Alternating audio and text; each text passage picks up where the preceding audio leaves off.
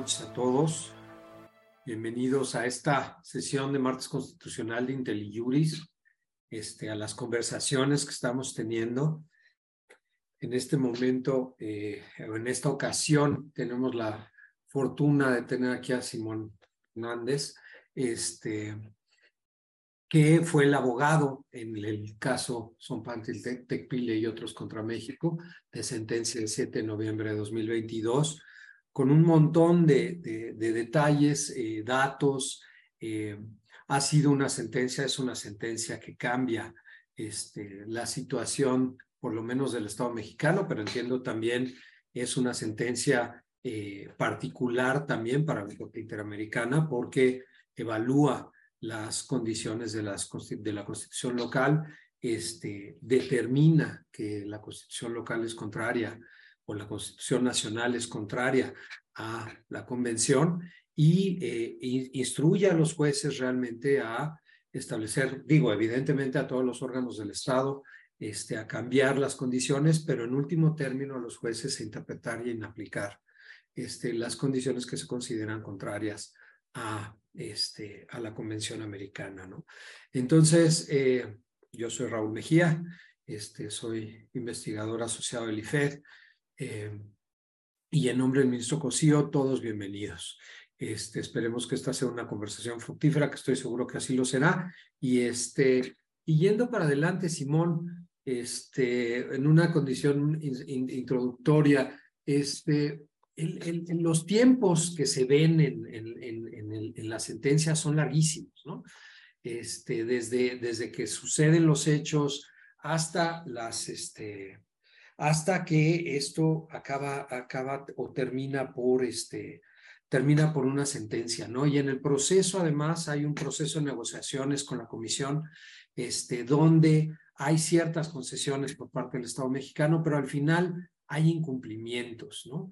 Este, tú, en, desde el punto de vista y la, y la condición de litigio, ¿Dónde exactamente lo, tomaste? ¿Estás ahí desde el principio? ¿Llevaste todo el proceso? Eh, eh, como se ve, es un proceso y tú eres y te caracterizas por, por la tenacidad de, de, de, estar continuando en esto y creo que también, en particular, el litigio de derechos humanos es un litigio que requiere una tenacidad particular porque no tiene los tiempos claramente definidos. ¿no? Este, por otro lado, es, es, es un evento donde pareciera que, los hechos eh, son, son hechos gratuitos, ¿no? Este, una eh, descompostura de un auto, etcétera, que no acaban de, de, ser claros, ¿no? Este, y, finalmente ciertas aceptaciones que después, posteriormente en el juicio, parece que se acaban peleando en todos los casos, ¿no? Y, una cierta estructura de defensa que más adelante me gustaría preguntarte.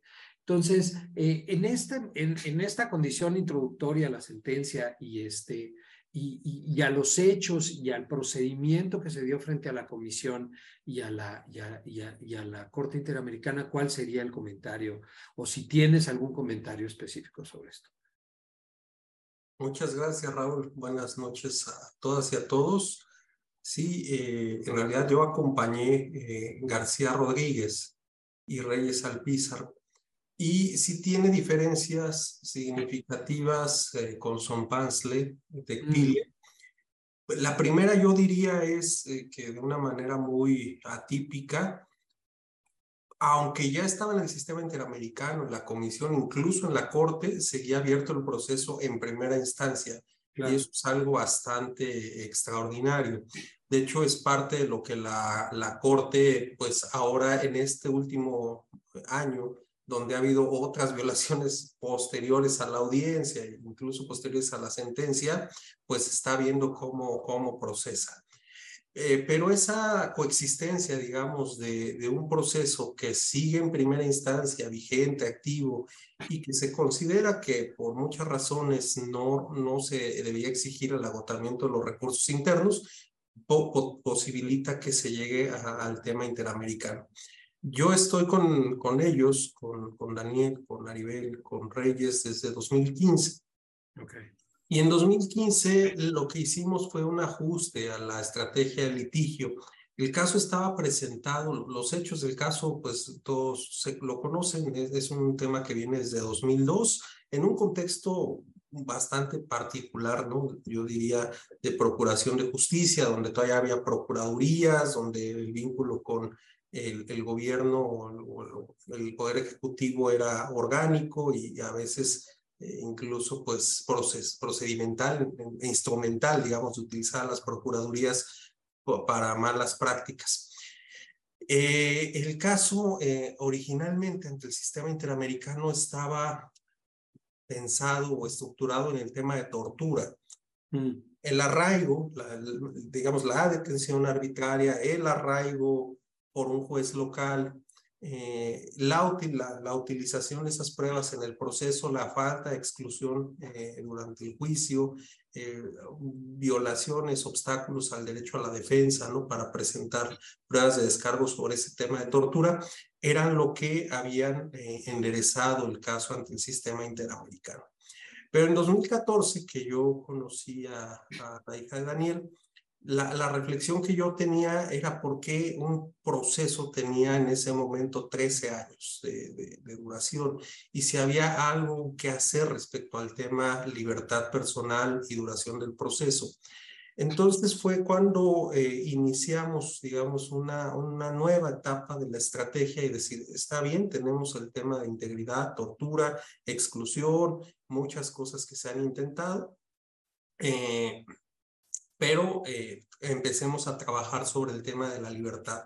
Y en ese, en ese derecho específico, lo que encontramos fue las disposiciones tanto del Pacto Internacional de Derechos Civiles y Políticos como de la Convención Americana, dentro de las garantías del debido proceso, el, el, el, el hecho de ser juzgado en un plazo razonable o ser puesto en libertad. Entonces nosotros decíamos qué significa y cuál es el contenido del plazo razonable. Y si este plazo es irrazonable, pues la, la consecuencia convencional es ser puesto en libertad. Ahí la complejidad es cómo materializamos esas disposiciones. Entonces lo que hicimos en 2015 fue presentar incidentes solo con los fundamentos convencionales, señalando que el plazo era irrazonable, que la consecuencia de la irrazonabilidad del plazo, según las convenciones, era ser puesto en libertad y que además había una serie de eh, jurisprudencia ya más o menos desarrollada de la Corte Interamericana sobre prisión preventiva y su no imposición por el delito. Eh, además, un tercer argumento, tenemos cuatro, un tercer argumento es que eh, las medidas cautelares, digamos, y los procesos o, los sistemas procesales, el Código Nacional, en su momento un código eh, que duró algunos años en el Estado de México, habían ido ampliando la protección de la libertad personal de manera progresiva, porque en el momento de la imposición solo había delito grave, eh, prisión, delito no grave, libertad bajo caución y que esa condición de progresividad debía ser considerada. No pedíamos en ese momento que aplicaran, digamos, eh, eh, disposiciones no vigentes ultraactivamente, pero sí que se considerara la progresión en la protección de la libertad personal. Pero lo que ubicábamos como un problema y que anticipábamos es que muy posiblemente los jueces responderían con el tema de la oficiosidad y con, eh, incluso ahí ya lo advertíamos, que podían decir que no podían aplicar la jurisprudencia por, ya, ya existía en ese momento, para ese año, la, la, determinación del Pleno de la Corte. Entonces veíamos el tema muy vinculado de restricciones, eh, de, de, jurisprudencialmente entendidas, y de eh, la disposición del 19 constitucional. Así empezamos y ese litigio lo, lo hicimos de manera paralela ante Naciones Unidas y ante el juez nacional.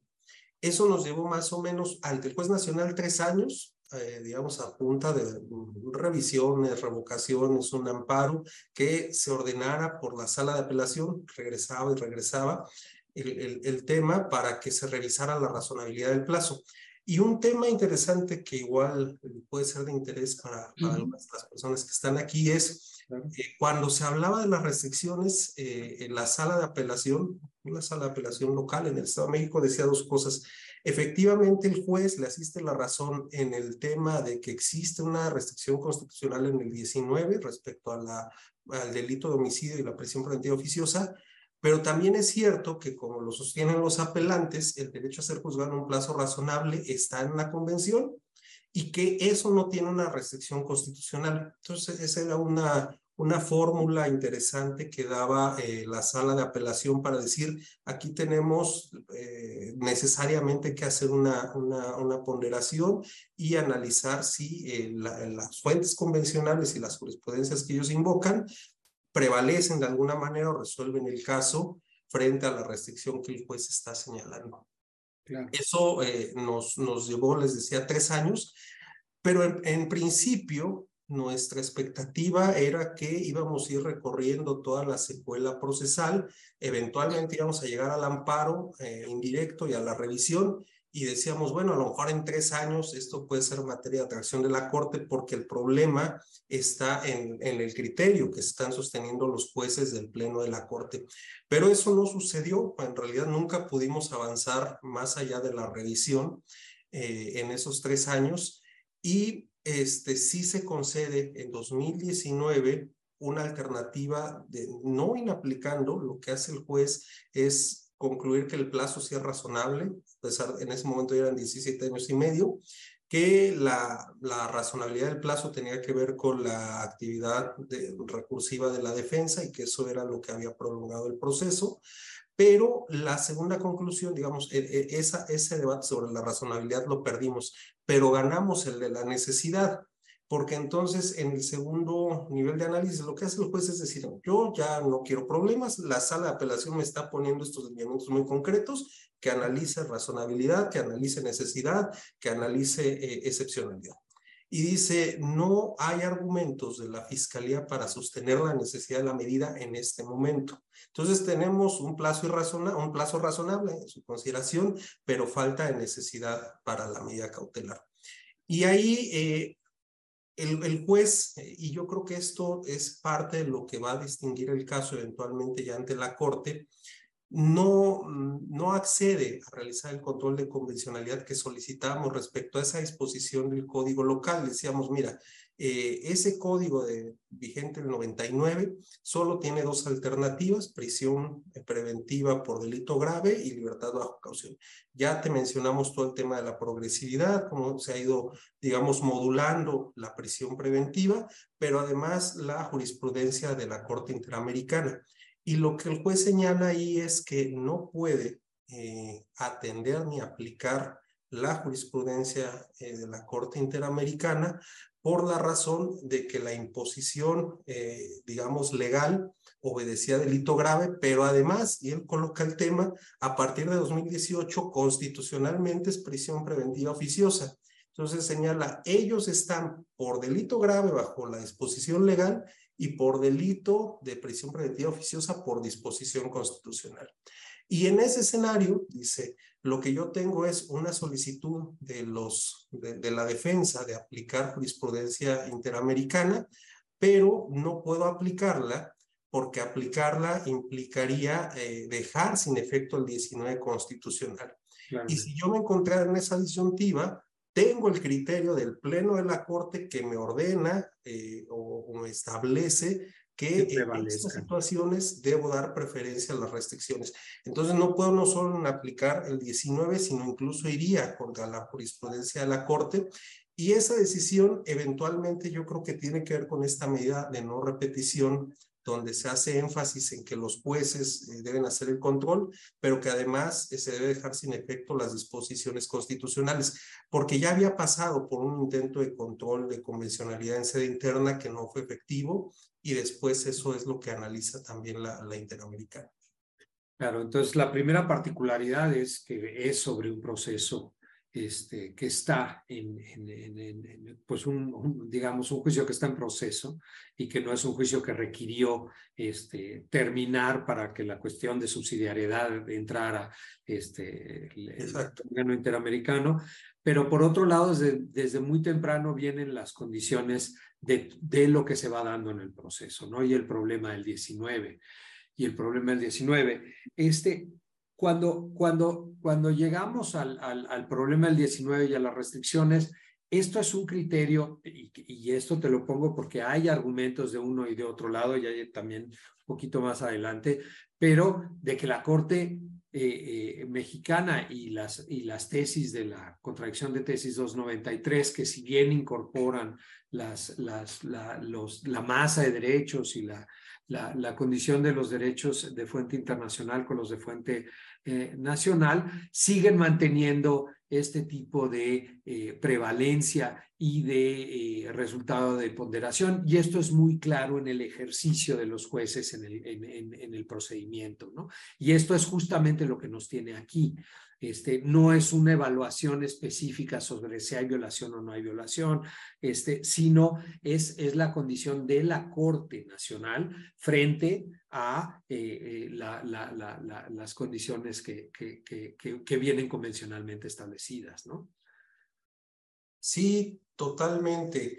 Eh, creo que estamos viendo, digamos, un reflejo de esa decisión interna del 2019, una vez ya pasada la sentencia de la Interamericana, está siendo replicada otra vez, porque hay eh, varios jueces que están tomando eh, como criterio de decisión la prevalencia de la restricción constitucional, atendiendo, eh, y, y, creo que ahí hay un punto muy interesante, incluso dirían, sí puedo aplicar el pro persona, pero no en este caso en específico, porque tengo un sistema de precedentes en la ley de amparo que me vincula. Y yo creo que ese es el problema, eh, digamos, estructural más importante. Cuando eh, mencionabas al inicio las decisiones incluso de la Comisión Interamericana, yo creo que ese también fue una, digamos, un, una disputa en buenos términos, porque la comisión insistió en, en, en, el informe de fondo y cuando somete el caso ante la Corte, que el tema de libertad personal estaba siendo vulnerada por la figura de la RAI. Entonces, la, la, la, comisión tenía esa, esa litis ya muy, muy establecida. Ya muy definida. Muy definida y no se quería mover de ahí. Y nuestra apuesta fue a modificar, eh, diciendo que eran los mismos hechos, en realidad la misma base fáctica, pero distintas violaciones y por distintos motivos, señalando los, la propia jurisprudencia de, de la Corte, señala eh, estos principios para poder modificar eh, hechos que ya están en la misma base de, de hechos, pero con otra calificación. Entonces, nuestro argumento es no es el arraigo, porque el arraigo en realidad venció en los 40 días, en los 70, en los 80 días. Lo que los tuvo afectados de la libertad personal fue el delito grave, la prisión preventiva oficiosa y la falta de control de convencionalidad cuando se sometió, pero es la prisión preventiva oficiosa. Y ahí, en ese momento, junto con la PPO, eh, incluimos el tema de la jurisprudencia de la Corte. Entonces, nosotros modificamos ya posterior al 19 la, los argumentos del litigio, considerando que eh, el tema no estaba, digamos, este, resuelto solo por, por la definición del 19, porque pudiera haber ahí algunas interpretaciones, ¿no? Como se, el año pasado se, se dieron, sino por el, el, criterio del Pleno. Entonces, otra vez regresamos al mismo punto. Y, y por, ese, por esa razón es que cuando eh, ofrecemos el peritaje, que nos acompaña el, el ministro Cosío, el, los puntos del peritaje tenían que ver sobre los criterios de prevalencia de las restricciones constitucionales y lo que eso implicaba para el control de convencionalidad en sede interna, que es lo que mencionamos hace unos minutos al inicio. Los jueces hoy en día no están queriendo aplicar la sentencia ni realizar el control porque les implicaría en aplicar el 19 eh, y, y, separarse de alguna manera del, del precedente del Pleno, que, eh, bueno, también lo mencionábamos en la audiencia, no solo es, eh, digamos, por la por el cumplimiento de los requisitos legales es formalmente jurisprudencia, es un criterio vinculante, fue votado el punto, o sea, mm. yo no encontraría ahí un lugar a, a una interpretación distinta, pero además eh, México, el Estado, ya no solo el Poder Judicial, el Estado ha tenido esta postura, lo que presentábamos en ese momento era el, el, la postura del, del Estado eh, respecto al Comité de Derechos Humanos, donde señalaba que nuevamente este criterio implicaba hacer prevalecer las restricciones. Entonces, sí me parece que es una postura del Estado en el ámbito internacional la que se ha visto, digamos, enjuiciada y que estos intentos por, de alguna manera, relativizar que no es vinculante y que se pueden aplicar, eh, están encontrando ya en lo cotidiano muchas respuestas de los jueces que dicen yo no voy hasta que no se modifique el 19 o hasta que no se modifique la jurisprudencia, yo no puedo ir más allá por más sentencia internacional que exista, ¿no? De hecho, hoy en día salía la, en la tarde la nota de prensa sobre el tema Israel Vallarta, lo que entiendo que está presentando el Instituto Federal de la Defensoría Pública, es una solicitud muy interesante que revise, pero de oficio el juez. Entonces está diciendo, mira, la sentencia te plantea que si es obligación lo puede hacer la, la defensa, pero es una obligación eh, oficiosa para la autoridad judicial y es lo que le están colocando al juez Vamos a ver cómo responden frente a esa petición. Es, es, es el asunto de la 293, es el asunto de las restricciones, pero también es Inés y Valentina, ¿no?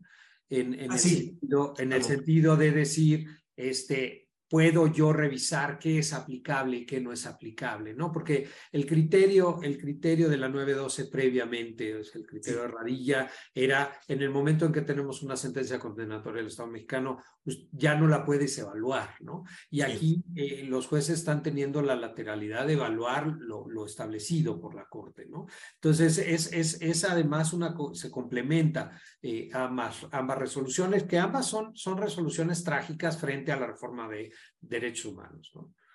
Sí, e, e, y el caso del Barrios de Inés y Valentina también es interesante. ¿Por qué se llega a esa conclusión? Porque en realidad tampoco se estaba debatiendo el cumplimiento de un punto de la sentencia y yendo más allá de la prevalencia, eh, pues una votación de seis, que también diríamos es una tesis aislada, a diferencia del criterio vinculante de la 293, pero es una tesis aislada que con todo sigue teniendo, digamos, bastante, una posición preferente, ¿no? Para los jueces, eh, donde se sostiene por, por seis votos de integrantes del Pleno que incluso frente a las sentencias, eh, la Corte Interamericana serán prevalecientes las restricciones. Entonces, bueno, pues ahí ya ni siquiera hay una evaluación del caso concreto, ni una posible. Ya no ya no hay. Ya no hay operación del control porque la Corte ya cerró, digamos, en un escenario hipotético que eh, cuál es la, forma, la,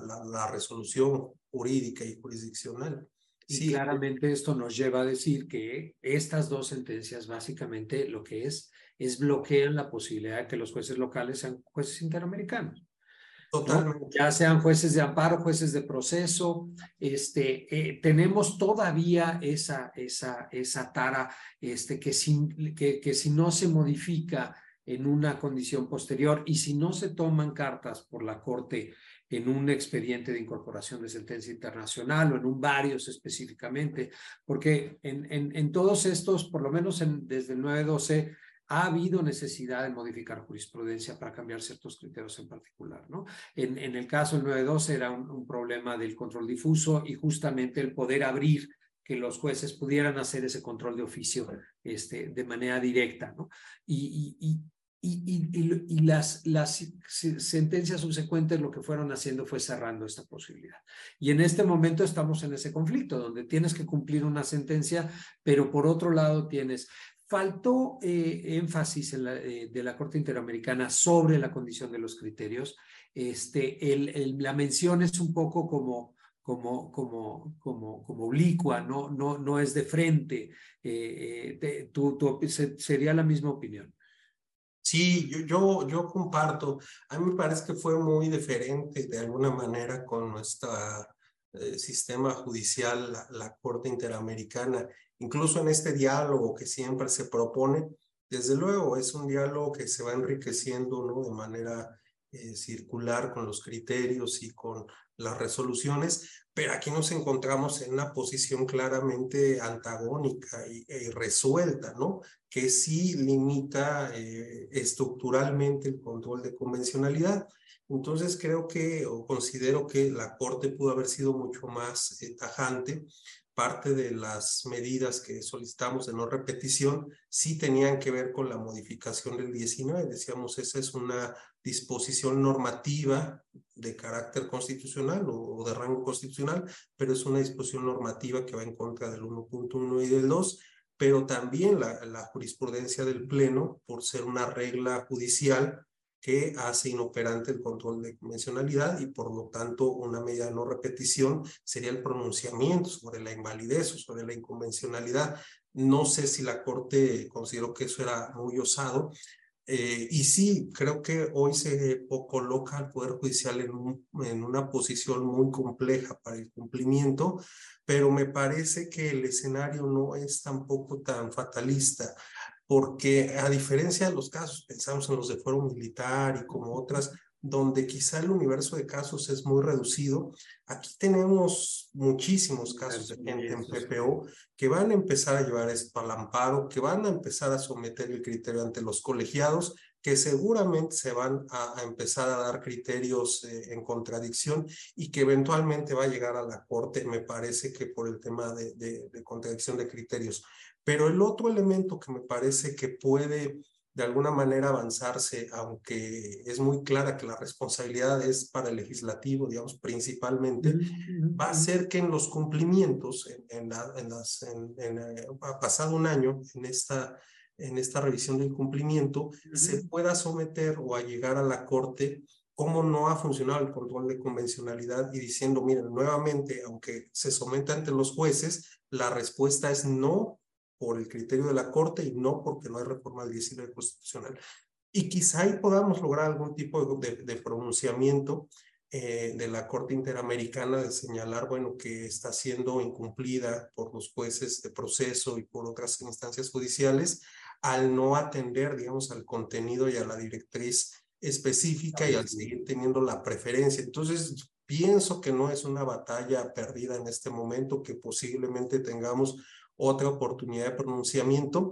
Y si las cosas siguen como hasta ahora, que los jueces desechan, niegan, están renuentes a la aplicación, es muy probable que o ante la Corte Interamericana o ante la Suprema Corte eh, se, se vaya a tener que dilucidar el punto. Claro, y ahí parte el problema son los tiempos, ¿no? Porque la Comisión Institucional de la Corte ahorita está así, no sabemos en, en, en, las designaciones de finales de sexenio e inicios del que viene cómo va, cómo, cómo viene, ¿no? Este, y, y ahí brincar un poco más hacia arriba de, de no solamente la Corte, sino la política eh, en materia de seguridad y la política eh, penal que ha seguido desde 2000, que se ha seguido desde el 2012, en ese momento en una condición dual muy clara, este, de tener ciertos individuos. Y ya en esta administración estableciendo condiciones de prisión preventiva que ya ni siquiera acaban siendo, digo, la Corte ha declarado inconstitucionales algunas cosas, afortunadamente, porque que no pueden estar establecidas en norma inferior si no son muy claras, si no están bien justificadas, este tipo de cosas, pero no, este, no, no con la fuerza, ¿no? Entonces, eh, y tenemos ejemplos como el secretario de Gobernación diciendo que quién es esta Corte para venirnos a decir a nosotros cosas, este, aunque después eso avisó un poco, pero sí tiene unas declaraciones muy, muy complejas de política pública en esta materia, ¿no? Entonces, eh, la, la, la, parte eh, eh, interesante aquí es que tenemos una continuidad del, del gobierno anterior, este, el cual se supone se rechaza en, el, en, el, en, la administración actual, y sin embargo tenemos una condición de continuidad y agravamiento de la política. Entonces, eh, tampoco se ve eh, claro que el, que, el, que, el, gobierno o la administración esté muy, muy, muy, muy avieso a, modificar las condiciones o mandar las iniciativas específicas y con su dominio, por lo menos hasta que acabe el sexenio de la Cámara de Diputados, es muy complicado, ¿no? De ambas cámaras, pero este, en particular diputados, es muy difícil que salga de ahí una iniciativa que tenga buena, que tenga buena fortuna, ¿no? Sí, no, sin duda, sin duda es es complicado el, y no creo que haya los incentivos políticos para que el legislativo o el propio ejecutivo eh, disponga o, o, emita una, una iniciativa de ley de reforma constitucional y me parece que incluso vamos a tener este, menos incentivos y más complejidad política el próximo año. Por eso un poco yo decía, eh, estamos poniendo en aprietos al Poder Judicial porque de los poderes de la Unión que, vincula al, Estado la sentencia es quizá el que tenga un margen de actuación no solo más natural, sino quizá un poco más receptivo con este tema. no libre de, digamos, de conflictividad interna, ¿no? Porque hay al menos dos paradigmas ahí en tensión sobre la supremacía. De, hecho, lo hemos visto en, otros momentos en el propio Pleno, cómo ha ido evolucionando la, el entendimiento de la supremacía constitucional y la relación entre las, los tratados de derechos humanos y la Constitución, y en puntos ahora mucho más complejos, ya, ya no solo de su aplicación o de su rango, sino qué hacemos cuando entran en tensión. Entonces, me parece que es el, el ah, pudiera parecer pretencioso, pero puede ser un punto de arranque también de una época judicial nueva, porque tendríamos que ver qué hacemos eh, superando este criterio de la prevalencia, eh, dando cumplimiento y buscando alguna pauta de efectividad, porque finalmente el Estado es el que está comprometido. Pero yo decía yo, eh, eso puede de alguna manera sobrepresionar al Poder Judicial, ¿no? Y otra, otra forma de meterle más presión, que no, no, no me parece que tampoco sea una, la fórmula más tersa, mm. es qué pasa eh, si esto constituye una omisión de cumplimiento de sentencia y si se puede llegar a judicializar, porque el, el criterio que tiene hasta ahora el Poder Judicial Federal y la Corte desarrollado por la primera sala eh, a partir de omisiones eh, constitucionales es cuando exista un mandato, ¿no? Cuando exista un mandato que vincule al órgano legislativo a desarrollar en algún sentido. Yo diría, la sentencia constituye como tal un mandato y bueno, podría con legitimación, digamos, de parte de quien está favorecido por estos, estas sentencias, tratar de empujar por ahí, pero me parece una ruta muy compleja y de mucho desgaste para, para todos los poderes, ¿no? Para el, para el judicial y para el legislativo, y que incluso en el escenario, no sé si eso pueda darse, pero en el escenario más favorable, digamos, garantista de que se ordenara por un órgano del Poder Judicial eh, la reforma, eh, los tiempos del legislativo, y me parece que ahí sí le asiste la razón también a la Corte, no se puede establecer un tiempo porque el proceso legislativo, por su propia naturaleza, de deliberación eh, político eh, no puede estar sujeto. Cuando les conviene, cuando les conviene, porque si no la sacan en tres días. Este, no, bueno, es cuando les conviene. No, a ver, si hay una condición ahí detrás, yo lo entiendo en la condición formal, pero sí realmente es cuando les conviene. Tampoco sé si la Corte llegase a una condición de, pero sí en, un momento dado la primera sala podría ser, por ejemplo, ¿no? Este, aun cuando ahí curiosamente tenemos ministros este, en particular me refiero al, al, expresidente de la Corte, que él no veía el problema, ¿no? Este, ya nos comentaste ahorita de manera muy clara que el problema era prevalente, que el problema era claro, que el problema se daba de manera generalizada.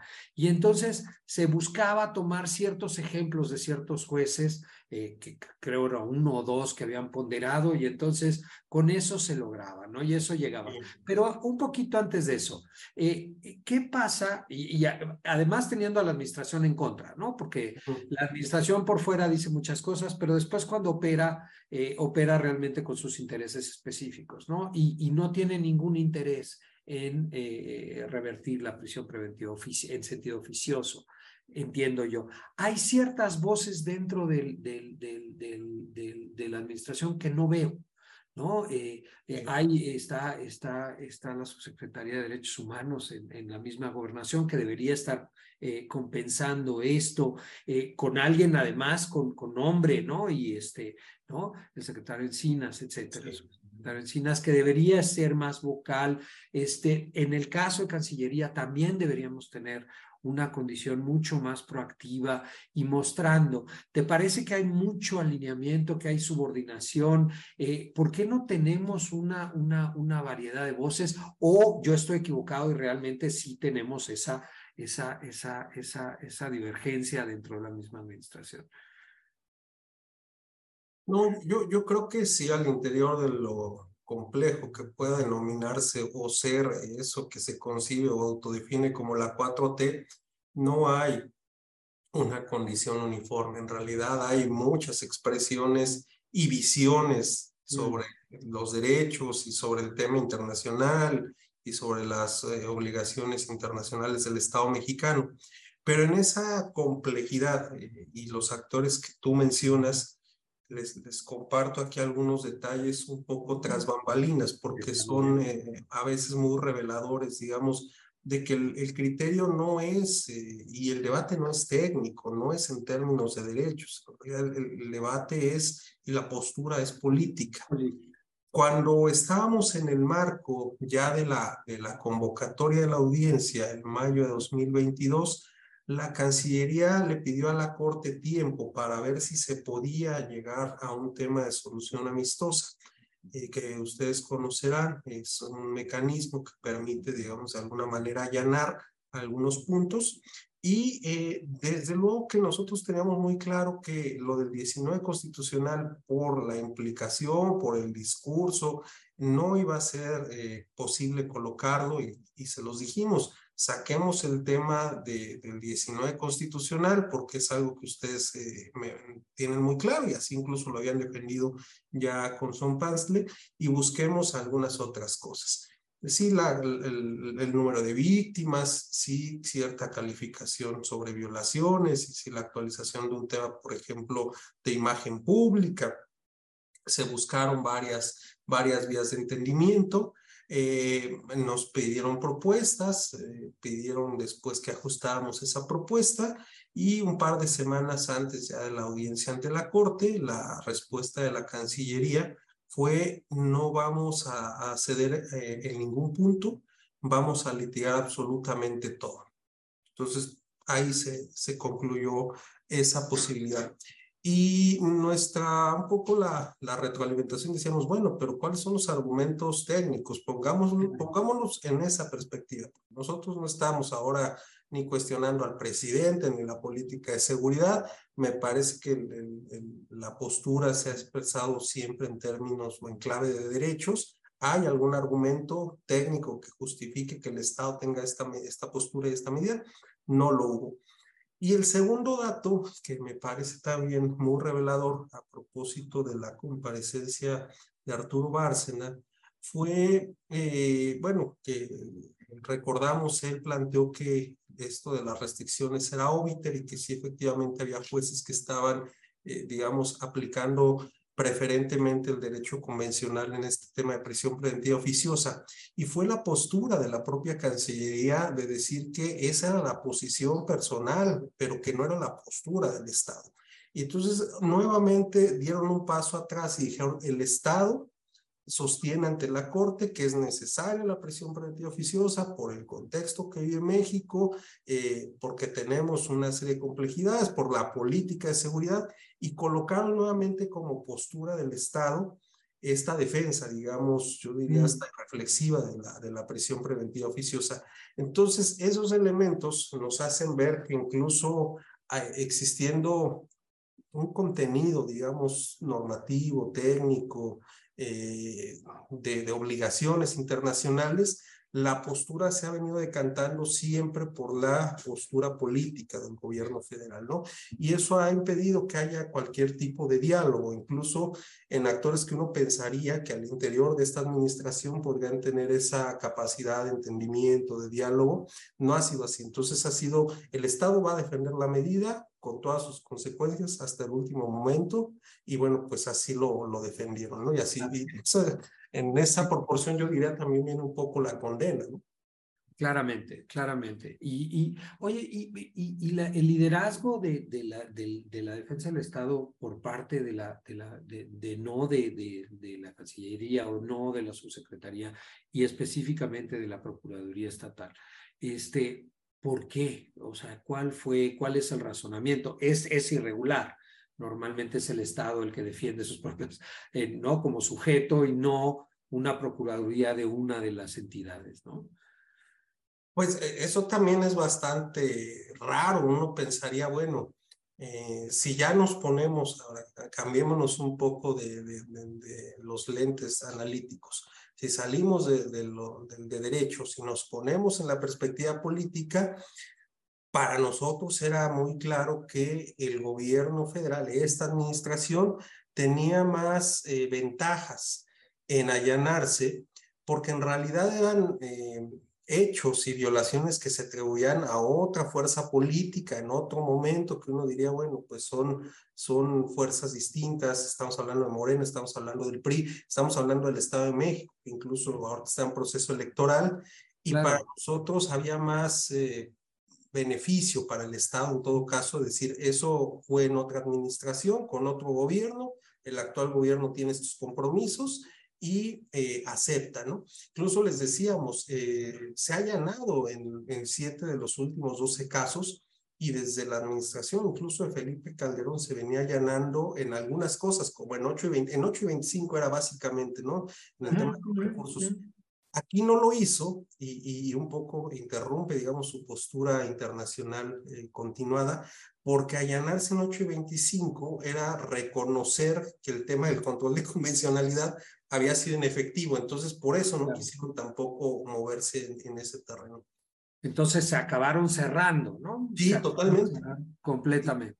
El, el, Estado va a defender con todo el caso, no vamos a reconocer nada y vamos a defender la prisión preventiva fue, digamos, el último.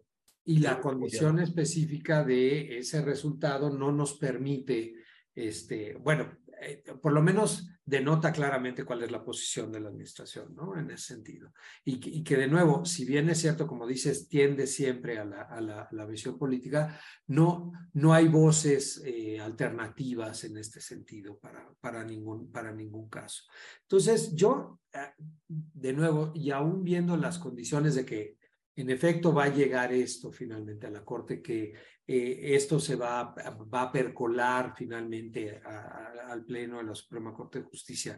Este, estamos seguros que el Pleno de la Suprema Corte de Justicia va a acatar y va a, llevar las condiciones o eh, no es tan claro el asunto. Digo, una, la, interpretación, pareciera que ciertas interpretaciones sobre las condiciones de, de la aplicación militar son, son, este, son, son, son algún, algún, este, algún respiro, pero el criterio es otro. La, la, condición constitucional también era explícita y era clara, y entonces la condición interpretativa hacia abajo. Aquí no lo es, aquí es en contrario, ¿no? Entonces, este, yo, yo no acabo de ver, eh, veo estertores, pero no veo claro que hay un cambio eh, de, de, posición por parte del mismo Pleno eh, para modificar un 6.5 que, eh, que era el, el original eh, que llevaba y que fue el que declaró constitucional el arraigo y geolocalización y todas las condiciones específicas de restricción y que permitía que eh, si no se lograba legalmente, pues se establecía constitucionalmente y entonces acababa la discusión interna. ¿no? Uh -huh. este, tenemos, la vez, tienes eh, esperanza este, de, de, que esto suceda y que, y que, tengamos una política clara en la Suprema Corte de Justicia? Yo creo que sí, sí, sí la tengo, pero es una esperanza más a ciegas que, que en realidad a partir de, de certezas o de, o de evidencia o de expresiones del propio Pleno. La primera cosa que, que sigue siendo, digamos, de, de difícil comprensión es por qué todos los actores y los poderes siguen viendo este tema como en la narrativa de la política de seguridad. No, no logramos desmontar la, el tema de prisión preventiva oficiosa o arraigo de la política de seguridad. Y yo no diría que tiene que ver una medida cautelar con la política de seguridad, que tiene que ver la prevención del delito con ya la procuración, la investigación, eh, yo no, no encuentro esta correspondencia, pero ha sido algo que ha defendido de una manera continuada, incluso con la Ley de Seguridad Nacional Peña Nieto, el gobierno de Felipe Calderón hasta eh, la postura de Andrés Manuel López Obrador. Y cuando eso se ve como, como un elemento necesario para el tema de la seguridad, creo que ya se complejiza el debate. La segunda cuestión es atendiendo a la propia discusión del Pleno el año pasado con el proyecto del ministro Luis María Aguilar, uh -huh. había una propuesta así de, de la inconvencionalidad eh, y me parece que la, las resistencias eh, tenían que ver más con, con el procedimiento y con el mecanismo. Esto es, ¿por qué en una acción de inconstitucionalidad, en un control abstracto, donde nos vienen a reclamar ciertas normas en específico, Código Nacional, Código Fiscal, Ley de Delincuencia Organizada, la Corte termina analizando el 19 constitucional, que es el parámetro de validez de las normas impugnadas, y entonces como que yo veía ahí complicaciones de orden procesal, o al menos expresaban más como resistencias, así podemos hacer esto o no. Pero posteriormente, cuando ya se vuelve a discutir el tema, y además había una propuesta en ese proyecto de las restricciones constitucionales y, la prevalencia y se vuelve a llevar al pleno y esto queda diluido, quién sabe dónde quedó el tema de las restricciones, quién sabe dónde quedó lo de la inconvencionalidad y salió con otras motivaciones. Entonces, me parece que tampoco ha sido tan consistente la postura de, de las y los ministros aunque varios, yo diría que incluso una mayoría sí han señalado que la prisión preventiva oficiosa en el estado actual que tenemos es inconvencional, no se termina de encontrar un punto ahí, digamos, de, de solución. Eh, estamos en un momento distinto porque ahora tenemos una sentencia condenatoria, entonces me parece que eso sí le da una dimensión distinta, ¿no? Y tenemos incluso antecedentes, ¿no? La Corte Argentina, la, la, Corte Uruguaya en Helman, ¿no? Que decisiones de sus altas cortes fueron, pues de alguna manera desestimadas en, en, en, resoluciones de cumplimiento por la Interamericana, es decir, es que la Corte Suprema no puede venir a desconocer el fallo internacional o no puede venir con una declaración eh, intentando dejarla sin efectos. Yo esperaría que México no se sugiera a un papel como, como ese, ¿no? Donde eh, la Corte, le, la, Interamericana enmendara la plana, pero sí creo que eh, no hay condiciones o al menos expresión de, de, de, los votos y de la vía específica, si son varios, si es algo más, lo que permitiría que la Corte asumiera el tema del cumplimiento de una manera más activa. Tampoco es extraordinario porque decían, ¿por qué le avientan todo el tema a la Corte? No, la propia Suprema Corte, cuando fue el tema Radilla y que no estamos en un tema de la Constitución, era un tema del Código de Justicia Militar, la Corte, utilizando sus mecanismos, la facultad de atracción, eh, fue buscando cómo atraer casos, resolver, crear jurisprudencia. Y entonces, por vía judicial, aunque la ley seguía ahí, no estaba la modificación del legislativo, ya eh, había sido declarada eh, inconvencional o inconstitucional el 19 el, ay, el artículo 39, me parece. ¿El Código de Justicia? El Código de Justicia Militar. Entonces ahí pues fue una política judicial, yo diría, con la presencia del ministro Silva, proactiva, a decir, hay un problema de cumplimiento de sentencia, ¿qué hace la Corte y cómo lo hace con las condiciones que sí tiene? ¿no? Entonces tampoco es algo tan extraordinario Habría que ver bajo la presidencia de la ministra Piña si se asume una posición, eh, digamos, de esta altura. Me parece que es de, mucha responsabilidad institucional de un poder del Estado que dice, a ver, más allá de lo que diga el Ejecutivo, tenemos una sentencia, somos un poder independiente y entonces asumamos esto como, como la Suprema Corte que somos. Claramente, claramente. Y, y al final, pues eh, hay Ahí es donde están las cuentas, ¿no? ¿Qué sucedería de no? Tenemos un de no. Sí, yo siempre tengo esa duda al final, este, ¿qué hacemos eh, eh, con, con, con, una condición de, de, negativa y de que la Corte no consiga los votos necesarios para la modificación o para la implementación o para una, una, una política clara, que tengamos jueces haciendo una cosa y otra, y, este, y que se deje abierta esta condición de ponderación. El no más, digamos, drástico, no, no, lo veo en el escenario, porque el no más drástico sería, hoy México toma una posición eh, de regresión contra lo que ha hecho históricamente, reconociendo la competencia contenciosa, la, la obligatoriedad, poniéndonos un poco al nivel de Venezuela y diciendo, tal no vamos a cumplir, que vamos a denunciar la convención y no la cumplimos.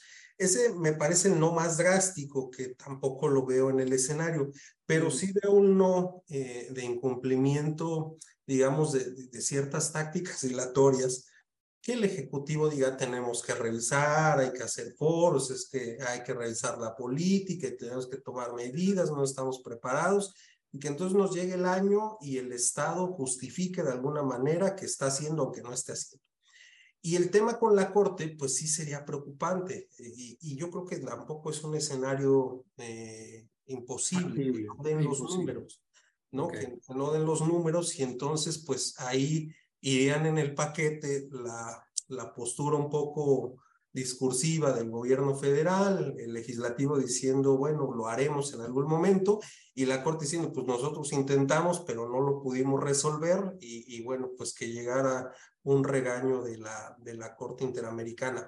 No veo una postura de rompimiento, pero sí lo que no encuentro son las condiciones, incluso en el Pleno, para transitar este tema de la manera más... hemos tenido algún impasse así, este, interamericano nacional eh, que tú tengas este memoria. Pues no, en realidad. Eh, no, ¿no? O, o, denuncias y te sales, o, o sea, o son los extremos, pero no hemos tenido así un impas, este, ¿no? Eh, no, porque no, es, curioso porque la, al, al, identificar que la política es transeccional y que los mismos ministros votaron por ciertos criterios eh, dentro de, las, de los criterios extremos, no, no, no del criterio balanceado, sino realmente por las restricciones y realmente por la posibilidad de revisión de sentencias internacionales, como en el caso de Inés y Valentina, pues son jueces que todavía están ahí, ¿no? Entonces, eh, eh, voltear eso no está simple. No, no, no, no es simple porque finalmente se habla mucho y la Corte yo creo que ha cambiado su lenguaje y habla mucho más de derechos, pero no acaba resolviendo sobre condiciones de derechos de manera eficaz para resolver problemas, ¿no? Este, y eso es, eso es, parece una lección y, que, podría acabar siendo eh, un poco la, la, la, la, moraleja de este asunto, que sería terrible, ¿no? Sí, yo creo que ahí te, te asiste mucho la razón en realidad ha sido una postura, yo diría, hasta ambivalente de, los integrantes del Pleno y poco consistente ¿no? en, en, el tema. Y eh, frente a ese escenario, pues sí hay como un riesgo, diría yo, de, de tener un, una especie, no sé si de colapso jurisprudencial, pero sí tener eh, una, como ahora, ¿no? Temas, digamos, que le corresponden al Pleno que están ahí, pero que no resuelven y entonces todo se queda un poco en suspenso, porque los jueces de, distrito o los colegiados, cuando tengan ya estos temas en vía de amparo, van a terminar eh, remitiendo a la corte y entonces es muy probable que algunos digan, mientras no se fije un criterio, los tribunales inferiores no tomamos una decisión. Si eso lleva un año o cuatro, como algunas discusiones, digamos, relevantes de constitucionalidad, pues sí vamos a tener un problema muy complejo de solventar, porque tenemos la sentencia, el proceso de supervisión, al mismo tiempo jueces que están actuando en una dirección, algunos que estarán eh, pues alineándose, digamos, como a la, a la visión jurisprudencial del Pleno.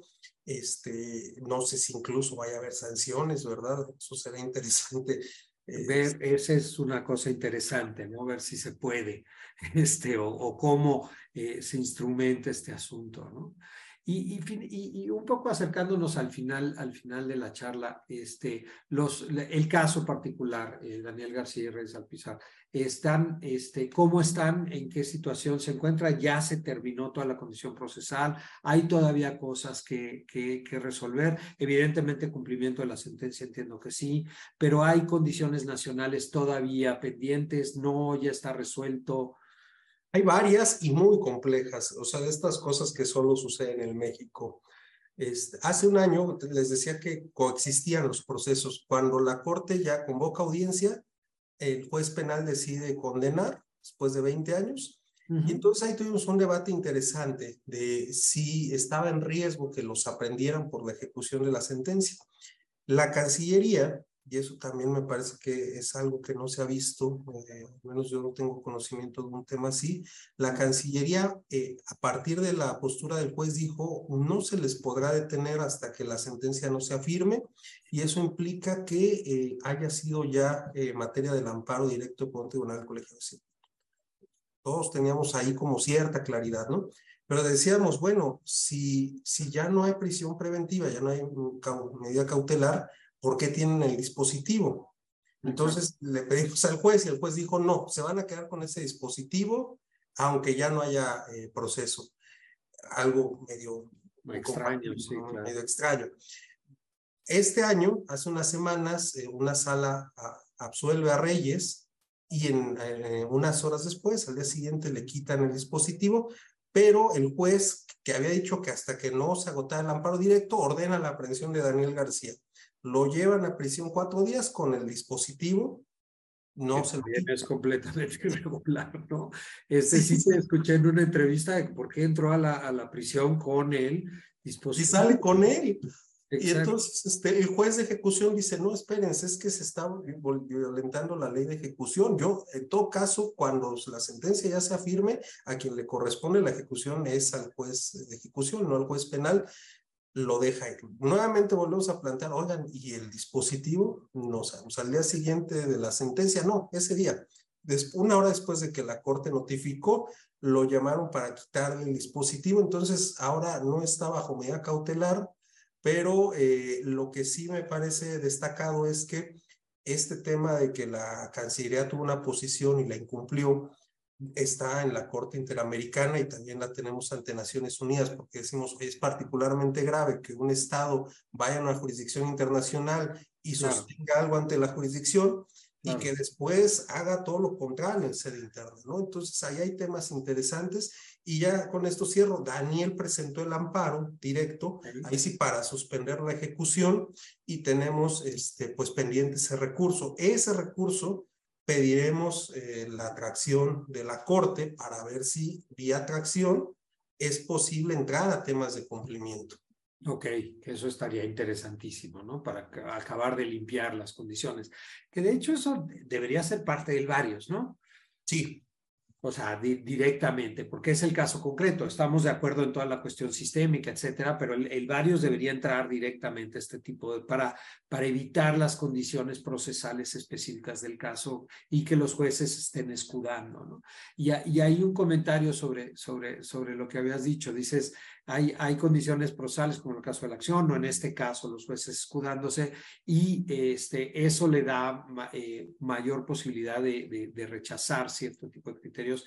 Yo tengo la impresión que más bien cuando la Corte, cuando los jueces quieren hacer las cosas, lo hacen independientemente de los bloqueos procesales o de los, los obstáculos procesales, más teniendo una sentencia, ¿no?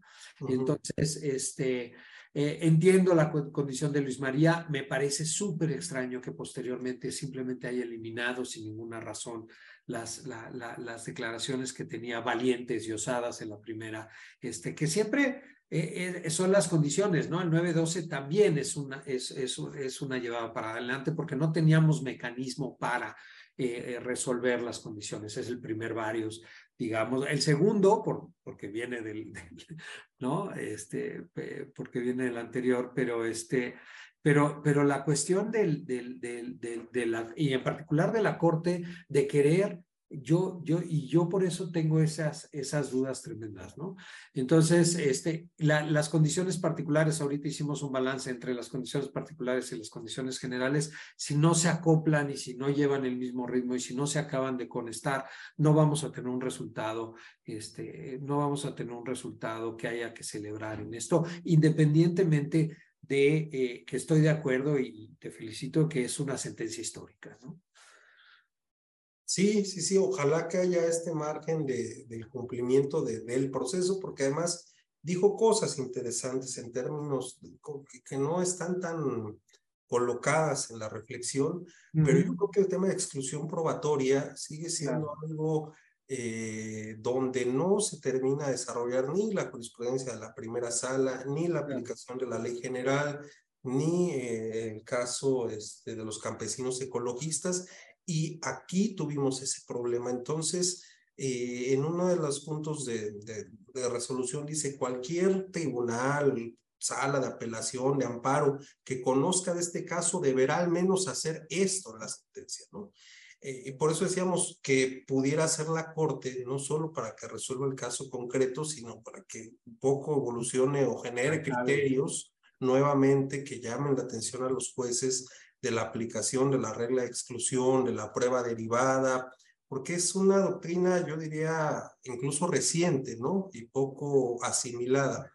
Y lo otro, pues que a partir de una posible atracción serían respuesta a otras cosas. O sea, me parece que ahí tendría margen la Corte de una entrada también muy natural para decir, bueno, resuelvo este tema concreto, tenemos una sentencia de segunda instancia, pero hay otras cosas de cumplimiento donde, como tú dices, cuando se quiere, pues se, se, se, puede. No, y, y, tomarlo como un punto de fuga hacia dónde tenemos que ir y hacia dónde debe agarrar la política de seguridad y la política eh, judicial en este sentido para seguir moldeando las cosas en un sentido adecuado, ¿no? Este, tenemos, eh, yo revisando, eh, estaba buscando a ver si, si, si te hacía yo una pregunta de los, de, de los asistentes, pero realmente nos han tratado muy bien.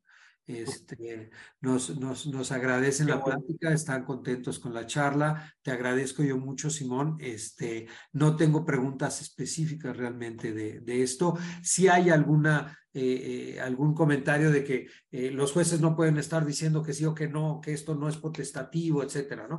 Este, que estaríamos de acuerdo, el problema no es ese, sino el problema es justo los, los obstáculos que, que, que, que identificamos y que desafortunadamente son, de difícil re, resolución. Este, realmente felicidades por una, por una, por una labor este, pues ya de muchos años y es una labor titánica en este sentido, este, porque de nuevo no, como, como lo narras, no es, no es un recurso, son muchos recursos, ¿no?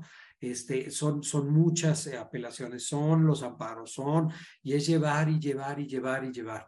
Este, entonces es, es una brega, es una brega, es una brega que, que me gustaría reconocerte y que, y que, y que la verdad, eh, muchísimas gracias por una charla tan agradable. Este, eh, no sé si tengas algo, eh, algún comentario de cierre y si no, este, ya nada más me, des, me estaría despidiendo.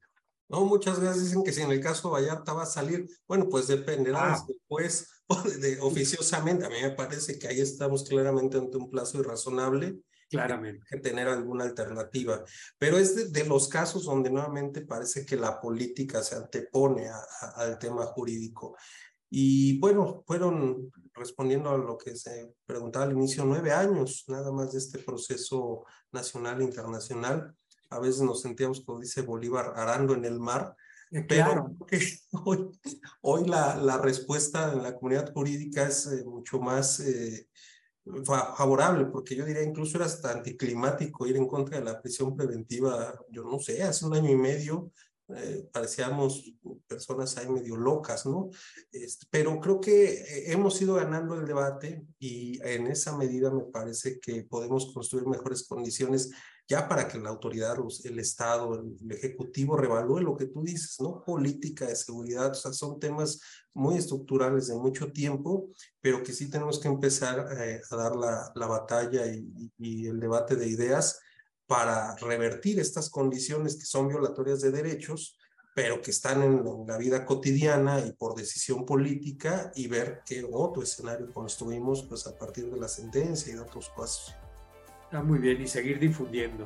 Este, aquí los esperamos este, en el siguiente martes constitucional. Muchísimas gracias, Simón. Muchísimas gracias a todos los asistentes. Gracias, IntelliJuris. Y este, que tengan buen martes, que tengan buena noche. Muchísimas gracias. Buena noche.